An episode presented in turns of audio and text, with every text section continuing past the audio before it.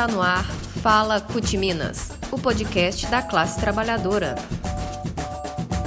Tudo bom, pessoal? Nós estamos aqui no segundo episódio do podcast da CUT, o Fala CUT Minas.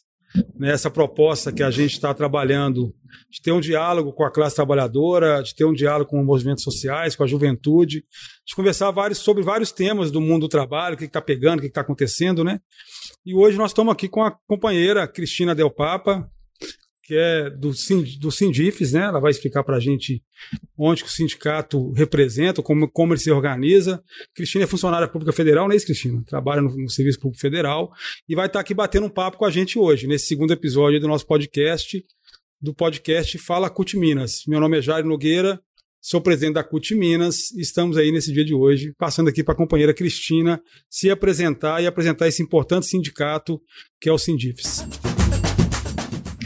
Oh, Jair, primeiro, em primeiro lugar, eu gostaria de agradecer, né, de estar aqui com o podcast da CUT, né, porque é extremamente importante que a classe trabalhadora tenha outros tipos de mídia para poder conhecer, né, todas as categorias do, do, de trabalhadores e principalmente do serviço público, que é onde né, nós dois estamos. Né? Eu, meu nome é Cristina Del Papa, eu sou servidora pública federal, eu estou lotada na Universidade Federal de Minas Gerais há 26 anos. É, meu cargo é assistente em administração, né, na nossa carreira, que é chamada UPC-CETAI, é, eu sou é, de nível médio, né, que é a entrada pelo concurso público, é, com nível médio, então eu entrei né, há 26 anos, e hoje eu estou coordenadora geral do Sindifes, que é o Sindicato dos Trabalhadores nas Instituições Federais de Ensino. É, Minas Gerais, né, eu gosto sempre de relembrar isso, porque muitas vezes as pessoas não sabem, eu sou da área da educação, né? É, Minas Gerais, Jairo, é o estado que mais tem é, universidades e institutos federais. Minas Gerais tem 17 instituições federais de ensino que faz parte do sistema federal de ensino superior do Brasil. É, o Sindifes ele representa quatro é, entidades, instituições, né? A UFMG, o Cefet-MG, a UFV-JM que é a Universidade Federal dos Vales do Jequitinhonha em Mucuri, e o IFMG, que é o Instituto Federal de Minas.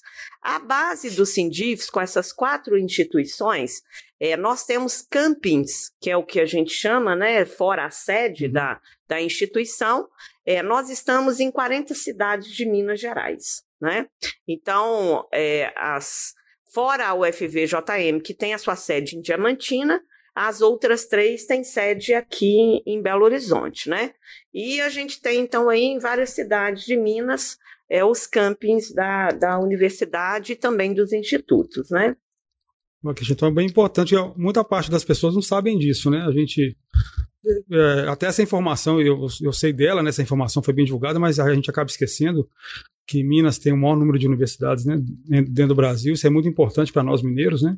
Para a gente poder ter essa capacitação. E tomara que tenha mais, né? É, e é importante colocar, né, Jairo, que essa foi uma política feita pelo PT, em que antes do PT entrar no governo, a gente só tinha universidades nas capitais. Ah, e aí todo mundo que era do interior tinha que fazer uma migração obrigatória para estudar nas capitais. É, e não tem vaga para todo mundo, né? Então foi uma política que o PT fez de fazer o que foi chamado de interiorização é, do ensino público federal. E aí, então, é, levou as universidades à criação dos institutos federais. Hoje, pelo Brasil afora, nós temos 65 universidades federais. Então, assim, hoje eu vou citar aqui uma universidade, por exemplo, ela fica lá no Recôncavo Baiano. Sim. Né? Então, assim, é, antes do PT, não se pensava que o pessoal lá no Recôncavo precisava de uma universidade. E os institutos federais também, que hoje, pelo Brasil afora, nós somos 600 né, institutos federais com campings, né? E aqui em Minas Gerais, por exemplo, juntando né, essas 17 instituições, nós temos em Minas, juntando todo mundo, 105 campings em 100 cidades diferentes de Minas Gerais. E é importante também é, demonstrar para as pessoas que esse crescimento do ensino com esses é, campings, muitas vezes naquela cidade onde o camping foi colocado, ele tem um orçamento maior do que o orçamento da própria cidade. Sim. E aí, então, o que que isso acontece? É, são trabalhadores né, que fazem o concurso e entra para para a universidade, professores, técnicos administrativos. Tem também né, o que nós chamamos de, de terceirizados, que é o pessoal que mexe com a portaria, que mexe com a segurança, é, que mexe uhum. com a faxina. Então, você faz uma revolução naquele município onde o orçamento da instituição ele traz emprego, ele faz o comércio é, é, girar e aumentar, e os alunos que vão para aquele campus, ele, ele acaba fazendo uma distribuição de renda é, daquele município e de todos os municípios que são que agregados ali. Então, a gente está falando da educação, mas a educação e o governo federal, e aí é bom a gente citar sempre, foi uma política executada pelo PT, ele promoveu o desenvolvimento desses municípios e da população que fica ali ao entorno, né? Então, a gente fala da educação, fala da saúde, mas a gente não pode deixar aí de dizer que essa política ela faz esse desenvolvimento é, socioeconômico daquelas comunidades que estão ali. E uma coisa que é importante a gente colocar também, que os projetos, né, que as universidades fazem, os institutos fazem, eles também ajudam as comunidades, né? Então esses projetos eles são eles são feitos junto com com a comunidade exatamente para poder fazer progredir. E, e é, a, a instituição que está ali com aquela comunidade, seja indígena, Sim. quilombola, o pessoal que, que faz agricultura é, familiar, tem um, um, desenvolvimento exatamente por causa da pesquisa que é gerada dentro das instituições. Ô, Cristina, e, e falando disso, você que já está um bom tempo, você falou tem 26 anos, né? De, isso. Que é funcionária pública federal. É, você deve ter visto toda a transformação que isso fez, né? No perfil dos alunos, né? Eu me lembro na minha, na minha juventude, alguns anos atrás, quando eu era jovem. Estamos nessa que é, O meu sonho era estudar na, na UFMG, né? E, e, era difícil naquela época, né? Estou falando aí dos anos é, final dos anos 80, início dos anos 90, era praticamente impossível a gente estudar na FMG. Nós, da classe trabalhadora, que Sim. não tinha uma renda. Né? Tinha, é. tinha até uma, uma, uma, brincadeira entre nós que a FMG era para rico, né? Uhum. Você via só carrão parado lá dentro, estacionado. Isso aí, depois, dessa, depois dessa política do, que veio do PT com muita força, que você colocou aí, além de você mudar o perfil dos, dos, dos estudantes e das estudantes da, da, das universidades federais, você também fez essa questão de levar para o interior, né? A diversidade, né, Jairo? Que, que eu, eu, via também que era muito difícil. Alguém, pensa nós, nós já tínhamos dificuldade, eu sempre morei em Belo Horizonte, né? Sim. né? Então já tinha dificuldade de entrar para a FMG morando em BH. Imagina quem mora no interior, passar na FMG, ainda ter que vir para BH, ter onde morar, ter onde, né? Ter Exatamente. Para a família era muito difícil, né? É, é o, o, ensino ele era muito elitizado, sabe? E a gente teve duas transformações que é importante as pessoas conhecerem. A primeira foi essa política, né, que veio do PT de levar para o interior, de fazer o interior crescer e não somente as capitais.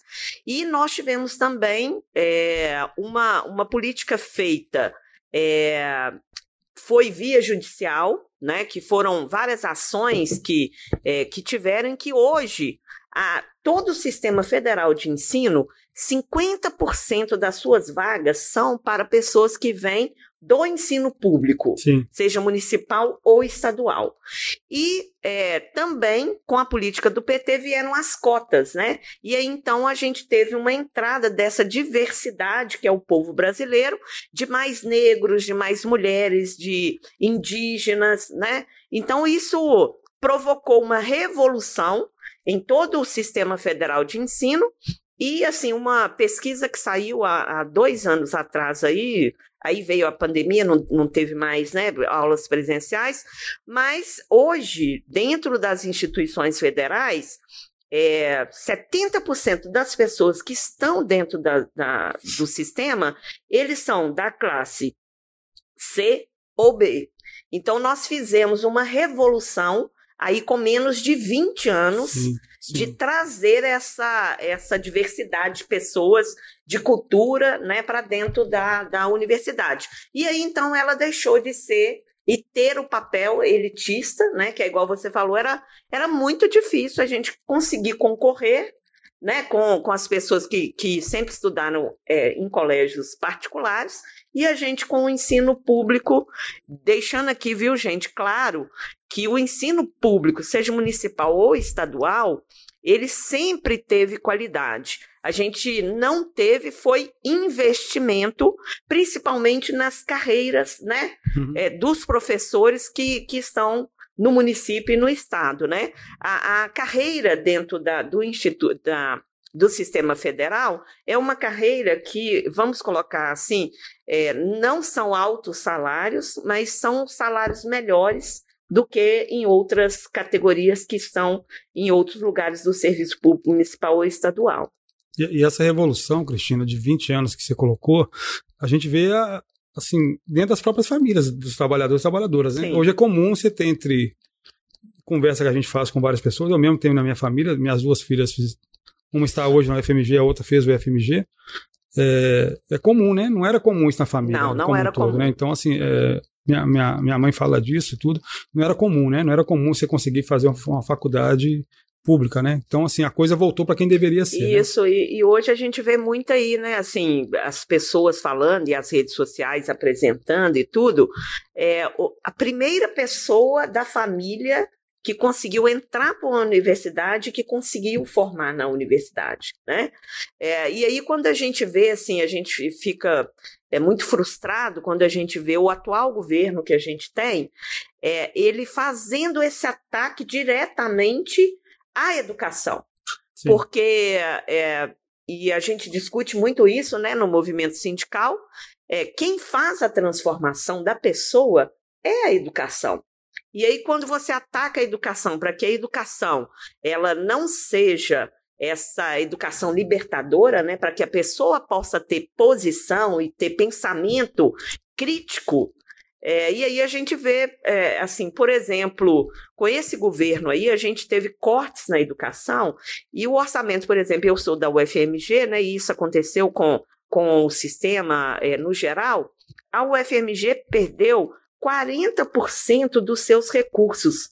É, a partir do golpe até agora. Isso é muita coisa, hein? Né? E, nós voltamos, Jairo, até o orçamento de 2009 de 2009, com uma universidade que teve o crescimento que ela teve, né? É, nós tivemos o crescimento de alunos, então hoje, por exemplo, a UFMG, é, juntando que nós temos lá, eu não sei se as pessoas sabem, mas nós temos um colégio de primeiro grau e de segundo grau dentro do, da universidade, que é o Centro Pedagógico e o Coltec, né? que, é, né? que é o, é o o ensino tecnológico. É, e a gente tem a graduação a, e a pós-graduação, que pega mestrado, doutorado. Então, a nossa comunidade hoje é de 50 mil pessoas que transitam dentro da, das dependências da UFMG, né? E aí é lógico que esses 50 mil, a grande maioria está aqui em Belo Horizonte, que é no campus da Pampulha, no campus da Saúde, mas a gente tem é, campos em Montes Claros, uhum. né, que, que é um campo é, que, que mexe com a parte agroecológica, né? É, e aí, então, é uma comunidade de 50 mil pessoas, e o orçamento da universidade, é, ele foi considerado, né, antes de ter essa queda, ele era o terceiro maior orçamento do estado de Minas Gerais. É, o orçamento da UFMG ficava atrás do orçamento de Belo Horizonte de Contagem. Sim. Então, você vê a potência que, que, que é o FMG. E aí, hoje, nós temos um orçamento de 2009 fazendo todas as atividades de crescimento que a UFMG teve hoje em 2022. Aí a intenção do governo é acabar, né, Cristina? Eles queriam, inclusive, tentar privatizar, né? Estavam com a ideia de mensalidades, não era? Exatamente. É, é, é o que eles chamaram de, de, Teve um projeto aí que eu, eu talvez não vou me lembrar aqui o nome dele, é, mas que queria privatizar as universidades. E foi uma luta do movimento da educação, e é importante dizer que não foi só do sistema federal, é, em âmbito nacional, o ensino municipal, estadual e também a iniciativa privada, né, os trabalhadores da iniciativa privada. Nós fizemos megas manifestações Sim. em 2019, né? E aí então a gente conseguiu fazer com que é, o governo recuasse nesse projeto de privatização do ensino é, é, federal, né? Ô, Cristina, e, e, e se falou 50 mil pessoas na FMG, eu nem imaginava que era isso, sabe? É um mundo de gente. É né? um mundo, é uma cidade. É, né? é, maior que muita cidade mineira, né? Muito. É maior que muita muito. cidade mineira. E como é que está a condição do, dos. Como é que são é, é, os, os, trabalhadores da UFMG, Cristina? É, como é que estão tá as condições deles? Eu, eu, a gente está ouvindo falar aí que está pintando uma greve de setores do funcionalismo público federal, né? Está muito satisfeito com o governo Bolsonaro, né? Principalmente pela questão que ele fez lá a promessa de aumento só para os policiais federais, né? então isso causou uma insatisfação muito grande de todo o setor federal. Como é que está a situação de vocês dentro da FMG? Como é que está a situação dos trabalhadores, salarial, é, de, de, condições de trabalho, de tudo que está acontecendo com vocês lá? Ô Jairo, é, é importante a gente fazer um, um história um pouquinho antes de eu dar essa resposta, que é o seguinte, este governo é um governo que ele é contra os serviços públicos e, consequentemente, ele odeia servidores públicos.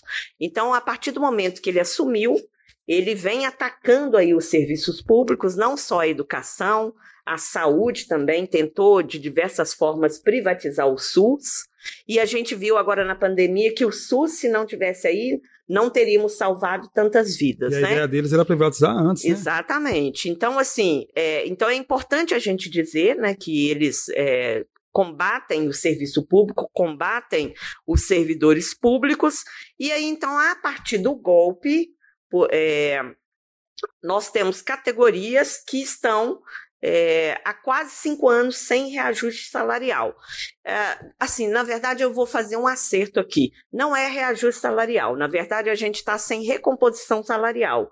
Que é importante as pessoas entenderem que a recomposição salarial é quando a gente consegue minimamente ter a inflação do período. Uhum. Uhum. E o reajuste salarial é aquele em que a gente consegue a inflação e a gente consegue algo mais a, além da inflação, além da inflação né? Que a gente chama de aumento real, né? Exatamente. Então, esse seria o reajuste. Então, nós estamos pleiteando a recomposição da inflação do período é, em relação ao Temer para cá.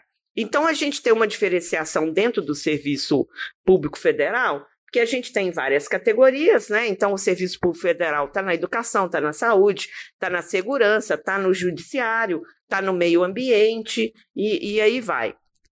É, e aí, então, teve algumas categorias é, que fizeram acordo ainda lá com a, com a presidenta Dilma, e os acordos foram de quatro anos, e algumas categorias, como a minha, nós fizemos acordo de dois anos. Sim. Então, quem fez acordo de quatro é, teve a recomposição até 2019. É, nós tivemos até 2016, então a gente vem de lá para cá.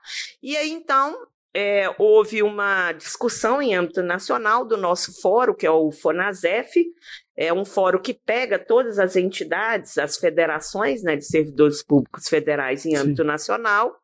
E aí, então, teve uma discussão, e aí, dentro da, da discussão do FONASEF, é, fizeram um consenso lá, que aí é importante a gente colocar, né, que nós aqui do Sindivs, a gente é, se posicionou contra esse consenso que houve, e a gente está é, fazendo essa discussão com a nossa federação, vamos até enviar uma carta para eles, e então foi tirado lá que seria é, uma, uma recomposição salarial emergencial do período Bolsonaro. Então, pega de quando o Bolsonaro entrou até agora, e aí então fica num patamar de 19,99%, pegando aí essa categorias, é, as categorias que tiveram até uhum. 2019. No nosso caso, que, que é o sistema federal né, de ensino, é, como a gente fez um acordo de dois anos, a nossa perda salarial em relação à inflação, e aí com tudo mais que está acontecendo no, no Brasil, ela chega a 40,15%. Quase a metade do salário? Exatamente. Então, assim, e, e as pessoas né, acabam acreditando muito em notícias falsas, e aí que tomou o nome de fake news, né? Em achar que todo servidor público ele, ele ganha muito. E isso não é verdade. É lógico que nós temos é, no Serviço Público Federal o que é chamado de carreiras de estados. É, aliás, desculpe, deixa eu consertar, carreira de Estado. E aí eu posso citar algumas aqui. É, a AGU, a CGU, o TCU, é, o, o, pessoal do judiciário, que são lá os juízes, os desembargadores, uhum. o pessoal do STF. Então, esses que são considerados carreiras de Estado, eles entram na carreira com 20 mil reais. Na minha carreira, por exemplo, a gente tem diferenciação de faixas salariais. Sim. Então, nós temos o que nós chamamos de nível de apoio, que o pessoal tem uma média salarial é, de 3 mil reais. É, o nível médio, que é o, onde eu estou, a gente tem uma média salarial de 4 mil reais. É, o nível superior tem uma média salarial de, de 6 mil reais. E aí você, para andar na carreira, para chegar é, a, a, ganhar mais, você leva 30 anos para entrar nessa carreira e você sair uhum. lá na carreira. E aí, por exemplo, eu vou citar aqui é, o pessoal do nível superior da, da, da nossa carreira. Se ele conseguir atingir é, os quatro níveis da carreira, com 16 padrões na carreira, ele pode chegar a receber aí em torno de 17 mil, mas ele leva 35 anos para poder conseguir chegar a esse chegar valor. Nível, né? E aí, quando é a carreira de Estado, ele já entra com 20 mil. Então, tem essa diferenciação também no serviço público no federal. E a outra coisa que é importante a gente colocar é que as carreiras que têm os salários mais baixos são aquelas que têm mais gente na carreira. Então, a nossa carreira, que é da educação, a gente tem em torno aí, em âmbito nacional, de 300 mil pessoas na carreira. E aí, quando você pega uma carreira, é, sei lá, do, do judiciário, é, tem 5 mil pessoas. Então, para você dar aumento, para você ter um salário melhor, uhum. é vou colocar aqui entre aspas, tá, gente? É mais fácil para eles do que para nós que temos 300 mil pessoas para fazer um acordo em âmbito nacional. Né? E outra coisa também, que é o que a gente já sabe, né? Saúde e educação neste país não são valorizados. Não é, não é prioridade, né? né? Não é prioridade. E aí, então, a gente briga sempre aí a educação em âmbito municipal ou estadual ou mesmo federal, a gente sempre está na luta pela valorização dos trabalhadores da educação, exatamente porque é onde os salários são mais baixos. E aí, lógico, você entra a saúde também, né? Que é importante a gente colocar aqui para as pessoas que nós somos do Sistema Federal de Ensino, mas nós também estamos na saúde. Por que, que nós estamos na saúde? Aqui em Minas Gerais, das 11 é, universidades, nós temos quatro universidades que têm hospitais universitários. A UFMG tem o Hospital das Clínicas, que faz parte aí da, da área da saúde. Sim. E temos também é, a Universidade Federal de Uberaba, de Uberlândia e de Juiz de Fora, que fazem os quatro hospitais é, universitários. Então, a gente também está na área de saúde. A, o Hospital das Clínicas é o maior hospital do SUS do estado de Minas Gerais. A gente faz procedimentos que é só o Hospital das Clínicas que faz, e a gente recebe gente do estado de Minas Gerais todo para vir fazer consulta no Hospital, no hospital das, das, Clínicas. clínicas né? Então a gente também é, está na área de saúde, então a nossa categoria, por exemplo, um terço da nossa categoria, ela está dentro do Hospital das Clínicas. Então, assim, e, ó, Jair, se você deixar, eu falo muito. Não, pode viu? falar à vontade. É bom é, eu, eu também estou aprendendo muito aqui, Cristina. Que eu, eu lembro, eu, eu já, eu já frequentei o Hospital das Clínicas, né? E a gente acaba ficando sabendo que ele é da, da, da Universidade Federal pela placa que tem lá. Exatamente. Porque ninguém conhece o hospital universitário da, Da UFMG, da clínica, né? é, A gente conhece como Hospital das Clínicas, foi famoso com esse nome, né? É, e, e tem um problema com, com, com os governos, e esse governo agora está mais, mais pegando nisso. É, eles acham que quem trabalha na educação e na saúde está ali. Porque eles confundem a coisa. E vocês, como Sim. gostam muito do que fazem, e se dedicam muito no que fazem, né? A, a gente sabe disso, que tanto na educação, tanto vocês se dedicam, e na saúde, nós vimos agora na pandemia o tanto que, a pessoa- que o pessoal se dedicou Que da é área da saúde. Que é fundamental. É, então, é, é, o- o- alguns governos, como o governo Bolsonaro, que é, acha que é trabalho voluntário, né? Vocês estão ali porque não tem outra coisa, né? gosta daqui dali e faz de graça, mas não é assim, as pessoas têm que viver, né, Cristina? E quando você coloca em uma média salarial de 4 mil reais, no seu caso, e você está com 40% de defasagem no salário, você deixa de ter algumas coisas dentro de casa, né? Sim, Começa a exatamente. faltar alguma coisa dentro de casa. E aí não tem como separar o ser humano que está trabalhando com o ser humano que está em casa, né? Você precisa ter sua vida também, você precisa ter, né, ser, ter o valor do seu trabalho, né? Que você se dedicam tanto.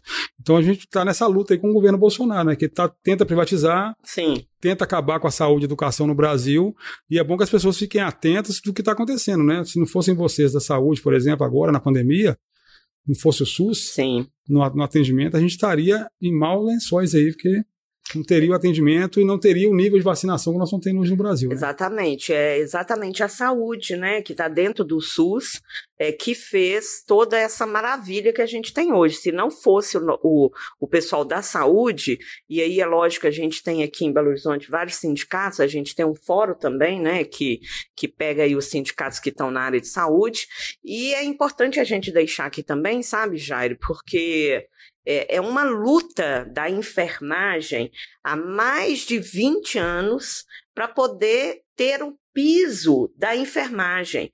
Hoje, uma pessoa que trabalha no SAMU, que aí não pega né, a gente que, Uhum. que é federal, mas pega o município, o pessoal que atende no SAMU tem o salário vergonhoso de um salário mínimo, Jair. É uma vergonha. Então, É verdade. é, a gente está aí, né? É importante dizer para as pessoas: a gente está na, na luta pelo piso salarial da enfermagem. A gente tem dentro do Brasil um lobby dos grandes planos de saúde, dos donos né, de, de hospitais particulares, que fazem lobby dentro do Congresso Nacional para não deixar aprovar o piso da enfermagem, porque a enfermagem ela é 60% de todos os trabalhadores que tem dentro da UPA, é, é, dos hospitais, Uhum. seja particulares ou, ou públicos. O público- E aí, então, é uma massa grande de pessoas é, que fazem o trabalho de assistência 24 horas ali, que a gente chama de beira de leito. Porque o médico, ele faz o atendimento, ele faz o diagnóstico, mas quem cuida do paciente é a enfermagem. E aí a enfermagem, eu estou colocando aqui, é, é o- é o enfermeiro e a enfermeira, é o técnico de, de enfermagem, é o auxiliar de enfermagem. Eles estão na beira do leite, são eles que viram o plantão de 12 horas ali, dando remédio, é, é, trocando, dando banho, é, levando a, a alimentação para a pessoa, e a gente ainda tem o lobby dos grandes empresários do ramo da saúde para não aprovar o piso salarial da enfermagem. Então, é uma luta que a CUT né, tem acompanhado, está junto né, com os sindicatos aí da, da área de saúde, e a gente demonstrou, né, gente, a importância que tem o SUS, a importância que tem os postos de saúde. Com a vacinação, a gente está chegando aí em âmbito nacional de quase 80% né, da, da população brasileira vacinada. Belo Horizonte está com quase 90% de vacinação. E quem é que está fazendo isso? Exatamente pessoal da. da enfermagem que está nos postos, nas UPAs e, e nos hospitais. Cristina, isso é bom o povo estar ouvindo a gente saber, porque, é, é, porque quando a gente vai no hospital, e muita gente foi no hospital agora por causa da pandemia, né? Você tem o atendimento, o principal ali mesmo é o pessoal da enfermagem. né? Exatamente. O médico vai ali de vez em quando, Isso. passa o medicamento, mas quem prepara todo o medicamento, quem vai lá te atender, quem vira à noite com você no leito é o pessoal da enfermagem. Na vacinação agora é a mesma coisa, né? Quem está aguentando o tranco aí nos postos-saúde lotados também são o pessoal, da, enfermagem. pessoal da, da enfermagem. É bom as pessoas saberem que a gente vê o trabalho do SAMU, por exemplo, que é um trabalho, gente, que é um trabalho crítico, né? É um trabalho de estresse total, né, Cristina? Sim. Quem trabalha no SAMU, Nossa. cada dia pega uma coisa É. diferente, né? Cada São dia. plantões de, de 12 horas, as- a grande maioria de 24 horas. Eles rodam 24 horas. Pegam né? situações adversas o tempo todo, né? Sim, Você saber que aquela pessoa do SAMU que está ali se dedicando, porque porque aquela pessoa que sofreu um acidente de trânsito, qualquer coisa que seja, né? Ou infartou em casa, qualquer coisa que aconteça com ela, saber que aquela pessoa está tão dedicada ali, tão afoita ao trabalho e receber um salário mínimo, pô, isso aí, aí, aí, aí dói na gente, né? De saber um negócio desse, né? é, é triste E, essa. e a luta pelo piso ela é justa, né? A gente participou enquanto CUT de vários movimentos. Gente, quando a gente fala de piso, igual o piso do- do- do- dos professores e professoras, né? Da, da- da educação, nós estamos falando do mínimo, né? E os governos tratam o piso como teto, né? Com- com- é para que os trabalhadores tenham dignidade, né? Exatamente, tem a dignidade. Então, assim, e tem dinheiro para isso, né? A Constituição brasileira reserva dinheiro para isso, né? exatamente. Você tem dinheiro para poder aplicar na saúde e na educação, que é dinheiro carimbado que os governos desviam, né? Então, assim, dinheiro para poder pagar, ter um piso da enfermagem, por exemplo, tem dinheiro para isso aqui no Brasil. Né? O imposto que a gente paga, tudo que a gente paga aqui no Brasil, consegue financiar isso. Então, não faz por vontade, igual você falou, tem um lobby grande, né? Das, dos, dos particulares da, da área de Sim. saúde que não querem isso, não querem ter o valor do, do pessoal da enfermagem. E o governo, como é comprometido com esse povo, né, Cristina? Quem elegeu né, fica essa confusão na cabeça das pessoas. A gente, faz, a gente Exatamente, no movimento é. sindical faz muita É. crítica a isso, né? Então, gente, só para vocês entenderem, a Cristina, poder entrar nesse tema. Bolsonaro e Zema não nos representam, né, Cristina? Exatamente. Eles representam representa. um outro campo que, que eles precisam dar satisfação nesse outro campo, que são os planos de saúde privados, né, que são o setor privado, o setor É. rentista, e, e não vão fazer a mudança que a Os gente quer, grandes né? empresários aí da mineração, né, Jairo, que a gente não, não É, pode deixar, vendo- né, de, de, de vendo o falar, estado aí né? que está acontecendo, né, Cristina? né, as chuvas aí que ah, uma grande parcela das cidades que foram inundadas foi por causa das barragens da- das mineradoras, né? Então, nem, nem Bolsonaro e nem Zema nos representa. E, e é por isso que a gente também, né, nós estamos aqui para poder falar para as pessoas, demonstrar, né, é, o que é o serviço público, o que é a classe trabalhadora, e a gente colocar para as pessoas. Esse ano é um ano de virada, gente, né? Sim. É um ano da gente poder sorrir de novo e a gente é, pensar aí que nosso país entrou na linha da miséria novamente, né? É uma política feita pelo PT, nós conseguimos tirar mais de 40 milhões de pessoas da linha da pobreza e agora a gente volta para o mapa da fome de novo, né? Então, é, é, é muito importante a gente deixar isso claro. É o ano da virada, as pessoas têm que ter consciência né, de, de votar corretamente, é, porque nós descobrimos também uma outra coisa, sabe, Jair, que é importante a gente colocar para as pessoas, que o lugar que deveria nos defender, que é o Congresso Nacional, que são é, os representantes do povo, não é isso? Isso. É, dizem que o Congresso Nacional é a casa do povo, porque é a gente que vota.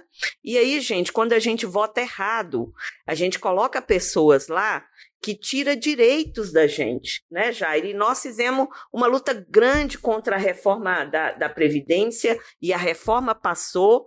É, fizemos a luta grande contra a reforma trabalhista. Trabalhista que passou e, né, e a, a trabalhista passou. E qual que era o argumento mesmo, Jairo? Ia da- gerar milhões de emprego do dia para a noite, né? não é? E, e a gente já está aí com quantos anos da reforma e não trouxe emprego para ninguém. A gente está aí oficialmente, né, pelo IBGE. É, desculpe, eu sempre me confundo.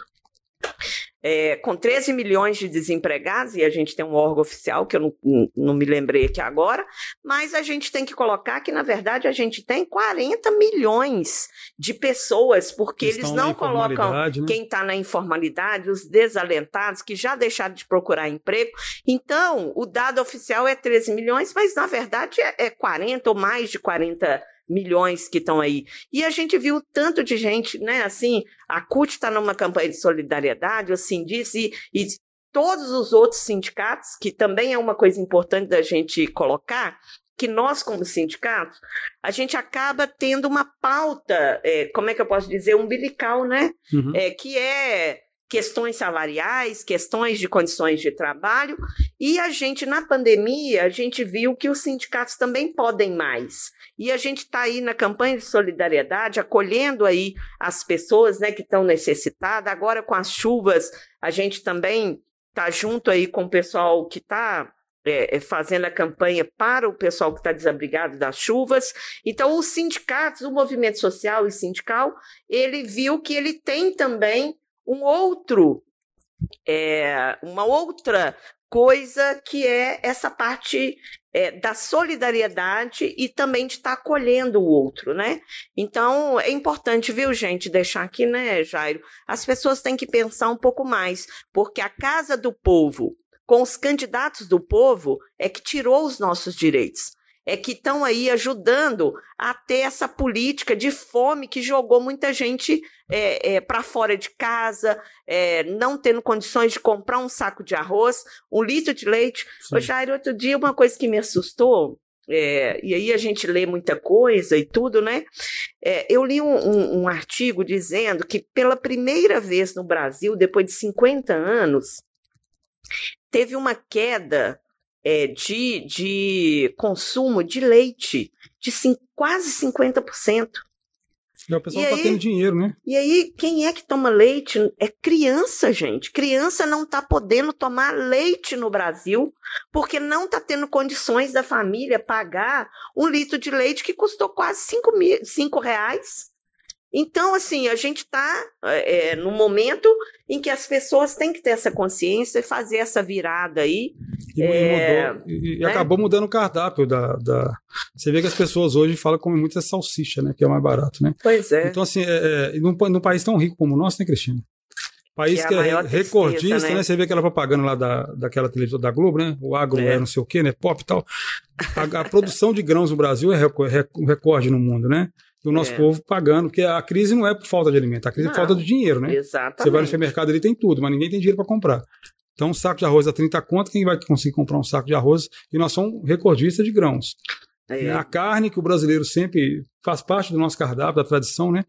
É, é uma coisa que me machuca muito. Nós, nós trabalhadores, trabalhadoras, é, o que a gente sempre fazia no final de semana era chamar alguém para sua casa para fazer um churrasquinho. Né? É, né? hoje a gente hoje não, não tem condição de fazer né, isso. Não, tem não. De não tem mais, mas nós precisamos reverter isso aí, bicho. Um, quilo, um quilo de contrafilé que a gente comprava a 15 conto, hoje está 50. Nossa Como senhora. É que você compra? Tem muito não tempo tem jeito. Eu, em casa, minha churrasqueira virou de, é, de, de, Não, e aí, assim, as pessoas têm que entender também que, que é uma cadeia, né?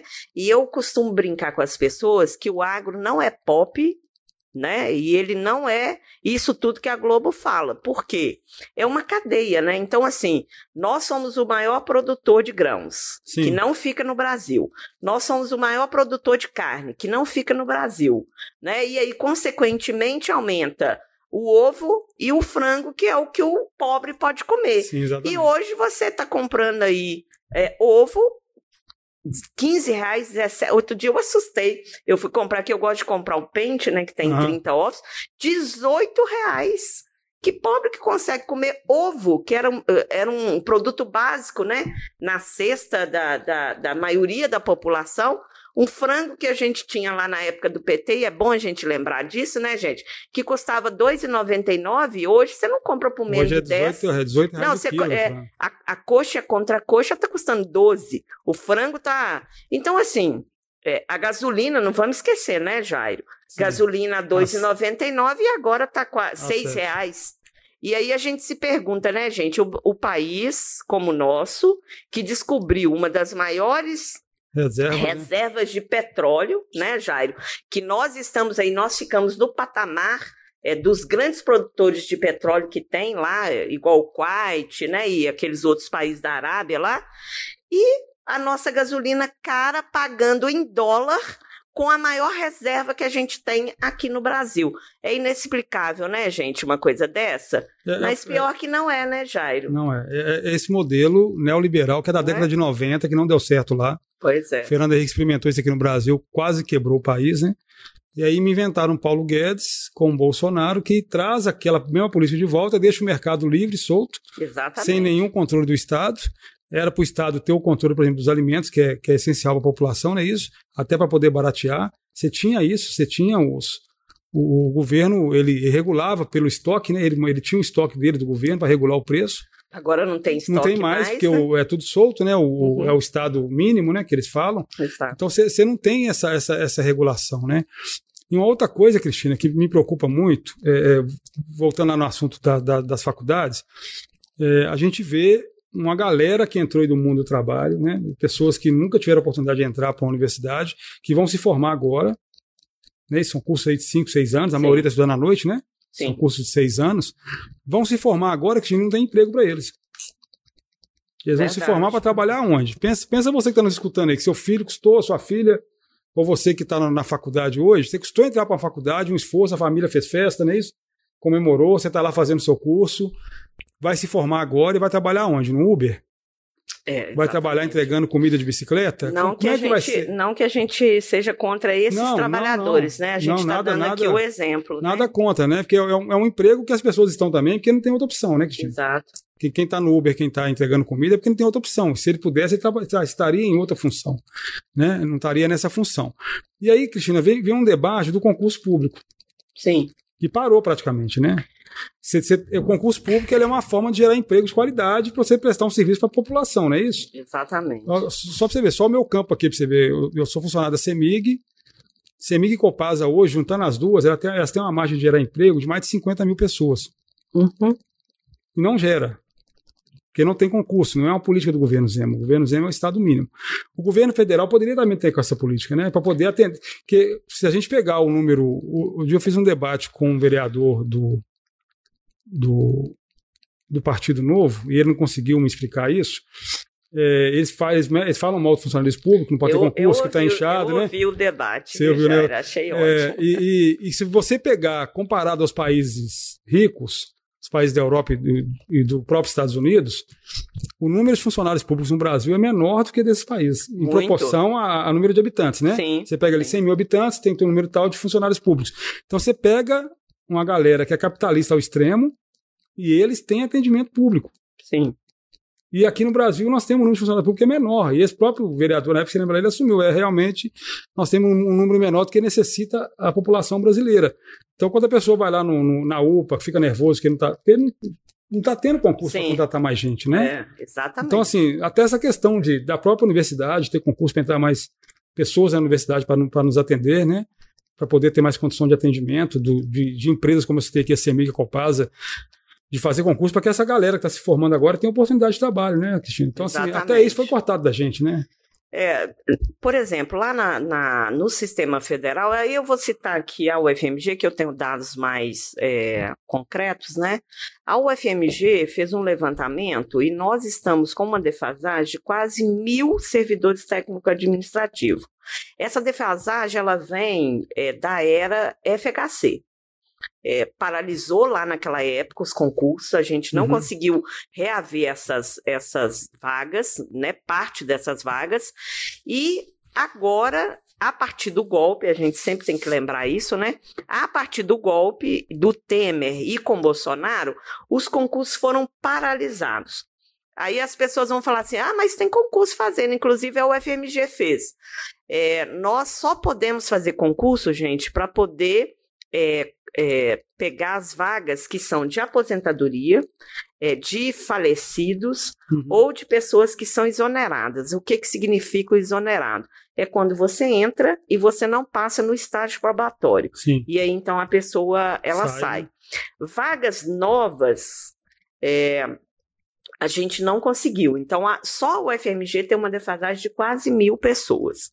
É, e aí, então, isso está desde do Temer, né, que foram dois anos, é, mais o, o- o Bolsonaro aí. Então, a gente está numa defasagem de novas vagas é, de quatro para cinco anos. E aí, isso pega todo o serviço público federal, tá?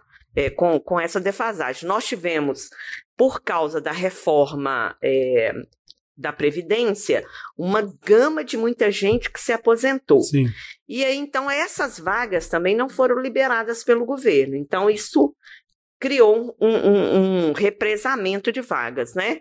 E a outra coisa que é importante dizer para as pessoas também é, que o concurso público, né, e aí o governo fez todo um, um trabalho para poder tirar o que a gente chama de estabilidade né, no, no serviço público, e aí eu gosto de citar aqui também que a Globo fez isso, né?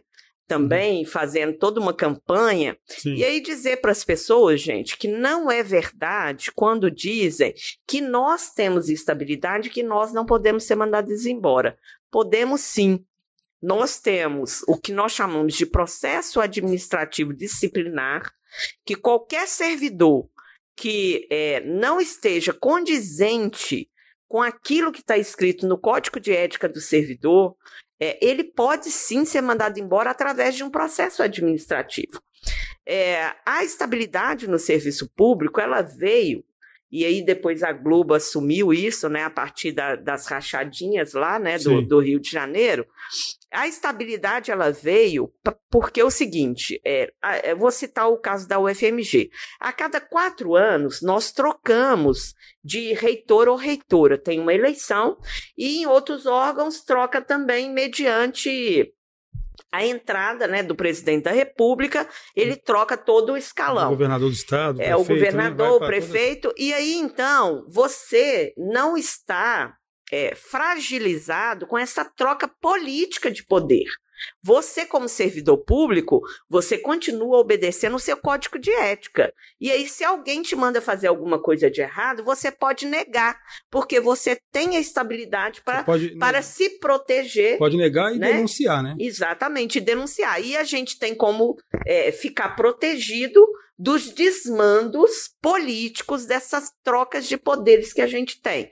Então, a estabilidade não é para não mandar as pessoas embora, porque nós podemos ser mandados embora pelo processo administrativo, né? Então é importante a gente dizer que a esta- estabilidade ela veio e ela vai continuar, né? Porque a gente conseguiu barrar isso e aí a gente viu, né?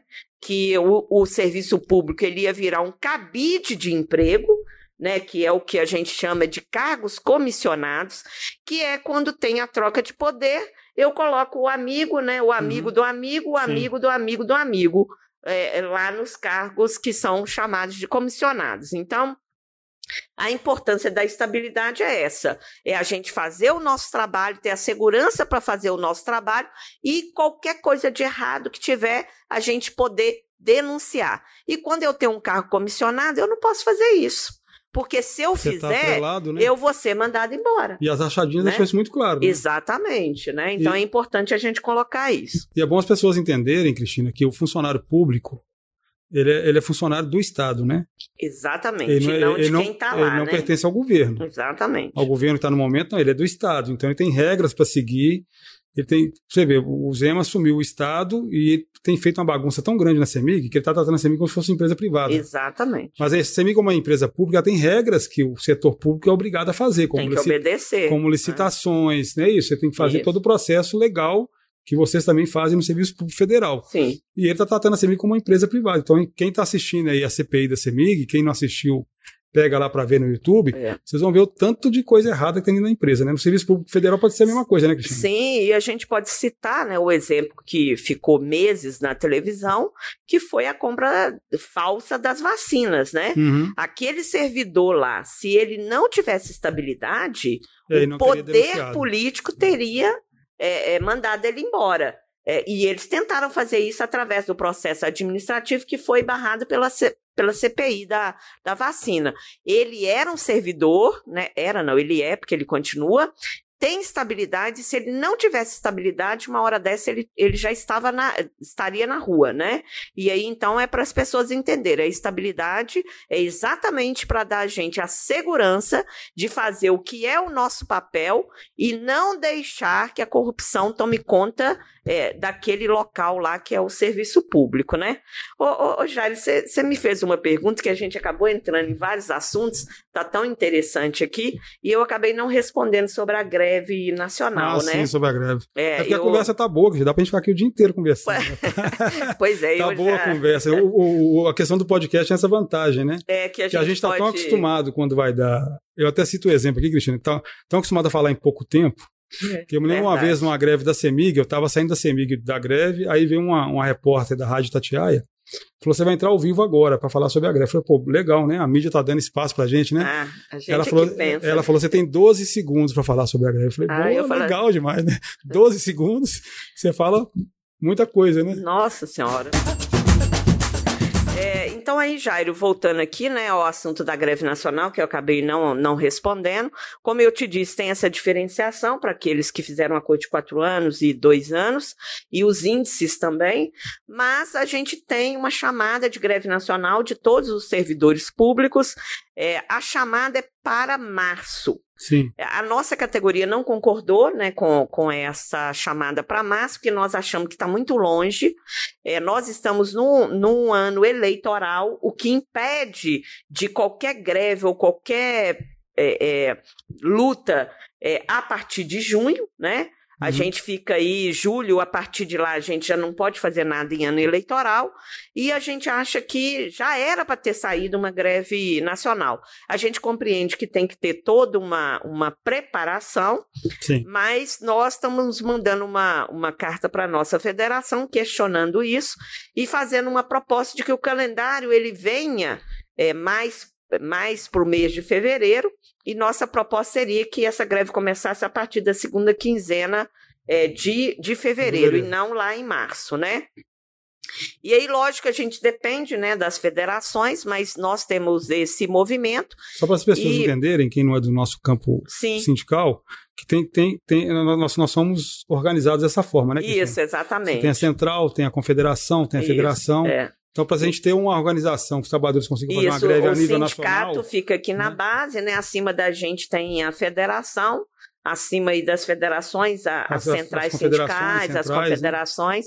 E aí, então, a gente se organiza, né, aqui embaixo, mas é, a gente muitas vezes, é, a base acaba dando uma sujigada aí no pessoal que está lá em cima, né? E, e a gente acaba tentando mudar algumas coisas.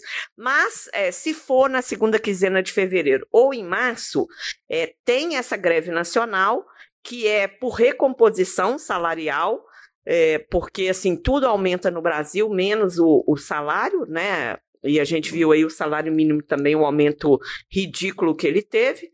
E nós, como categoria da UFMG, é, os técnicos administrativos, é, nós estamos com um impasse né, dentro da, da universidade e com uma chamada de uma assembleia amanhã para estar discutindo o indicativo de greve sanitária.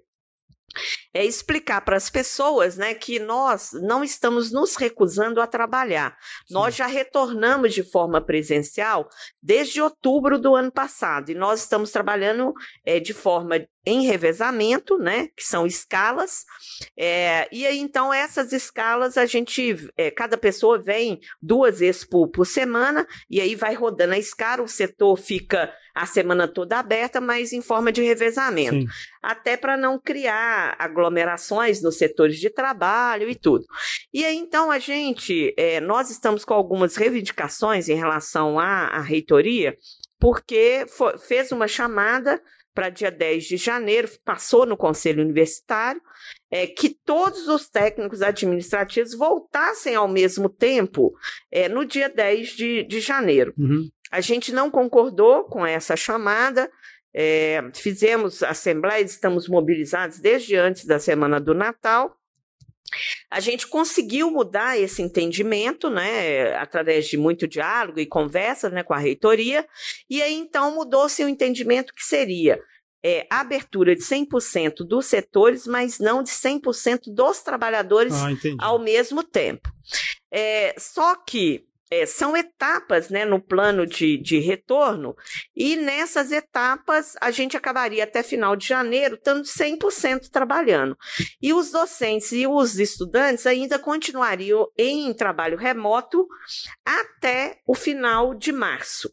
Então a gente está aí de novo né, com, com essa chamada para amanhã, porque a gente acha que as condições de trabalho não estão adequadas. Nós temos ainda setores que não têm ventilação, setores que não têm sequer uma janela, setores que são pequenos para o quantitativo de pessoas e não tem um metro de distância para as pessoas ficarem. E a gente também, é, nós estamos cobrando também o comprovante vacinal que algumas pessoas chamam de passaporte, mas é bom a gente colocar a diferenciação. É importante. É, o passaporte é aquele que, que você sai do país e você tem que comprovar Sim. as vacinas e o comprovante vacinal, porque é condição de trabalho a gente saber que quem está trabalhando com a gente já foi vacinado e quem a gente vai estar tá atendendo também está vacinado, né? A gente é, tem as nossas críticas àquelas pessoas que não querem se vacinar.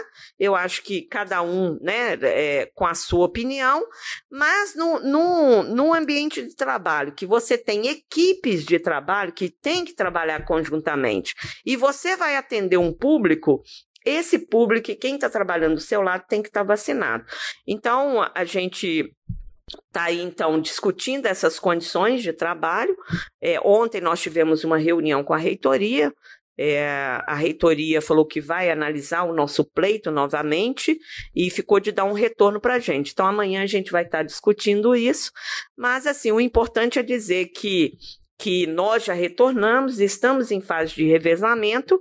Não, não é que nós não queremos trabalhar, nós queremos ter um trabalho com condições seguras, é, principalmente porque a, a, nova cepa aí, essa Omicron, é, eu fiquei abismada ontem de ver né, que nós tivemos 200 mil casos em 24 horas no Brasil.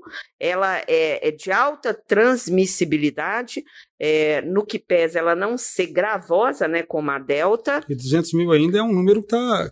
Né, ainda é, é, é, muito maior que isso. Né? Maior né? do que isso. E, e a gente também tem uh, o surto de influenza, e a gente também tem as chuvas, né? Que a partir do momento que, que a água baixa, vem também outras doenças infecciosas, como a, a leptospirose e outras doenças mais. Então, a gente acredita que a gente tem que retornar ao trabalho, todo mundo está querendo voltar ao trabalho, mas o ambiente de trabalho tem que estar tá seguro, né? Sim. Então, em relação à nossa chamada, é, é pelas condições de trabalho trabalho. Isso, isso é importantíssimo, viu, Cristina? A gente está clareando para as pessoas isso, né? Às vezes fala em greve sanitária e a pessoa não entende, né? Mas é a motivação você explicou bem aqui a gente. Isso. Cristina, fala de uma coisa aqui para nós, que, que criou uma certa confusão no ano passado, na cabeça das pessoas, que o governo tem falado de uma reforma administrativa. Sim. Quando você fala de reforma, é uma coisa boa, né? Porque reforma, ninguém faz é. reforma para fazer coisa pior, né? Você não vai reformar a sua casa para poder piorar a sua casa, né? Mas essa reforma administrativa ela é o caos, né? Ela... É, Jari, foi, foi uma briga muito grande, principalmente dos servidores públicos federais, né, que seriam os. É, é, é bom a gente dizer que seriam os primeiros a serem atingidos, porque a gente fala que nós, que somos servidores públicos, a gente é uma vitrine. É, se passa por nós, é, pega os estaduais e os municipais, Sim, né? Ia descer como em cascata, foi, né? Exatamente como foi com a reforma da Previdência, né? Foi uma luta que todos nós fizemos, não foi só os servidores públicos federais, municipais, estaduais, a iniciativa privada também, é, os trabalhadores, é, e a gente perdeu essa luta. E ela veio em cascata. E a gente viu aqui em Minas Gerais a tentativa aí, né, de aprovação, né, do Estado e... e o regime de recuperação fiscal, né, né que, é, o, que é, o, é, uma reforma administrativa também. Né, exatamente. E aí, então, a gente teve uma mobilização muito grande em âmbito nacional é, e o presidente da República, ele não gosta de servidor público é, federal, ele deu aí uma entrevista no final do ano, dizendo que a gente se mobilizou e conseguiu barrar essa reforma. E aí dizer para as pessoas, a reforma administrativa, gente, nada mais era do que acabar com os serviços públicos. Uhum. O SUS que a gente viu aí, que foi exemplar né, na pandemia, era um dos alvos da reforma administrativa. A educação, a segurança, o meio ambiente que a gente viu aí que eles, o que, que eles fizeram, né? com os órgãos do serviço público que regulava o meio ambiente. É, então, a reforma administrativa era para privatizar os serviços públicos, né? E aí a gente falou aqui anteriormente que o, o, os grandes empresários né, da, de planos de saúde é, fizeram um lobby danado para poder passar a reforma administrativa exatamente porque o SUS não atenderia e quem atenderia eram os planos de saúde.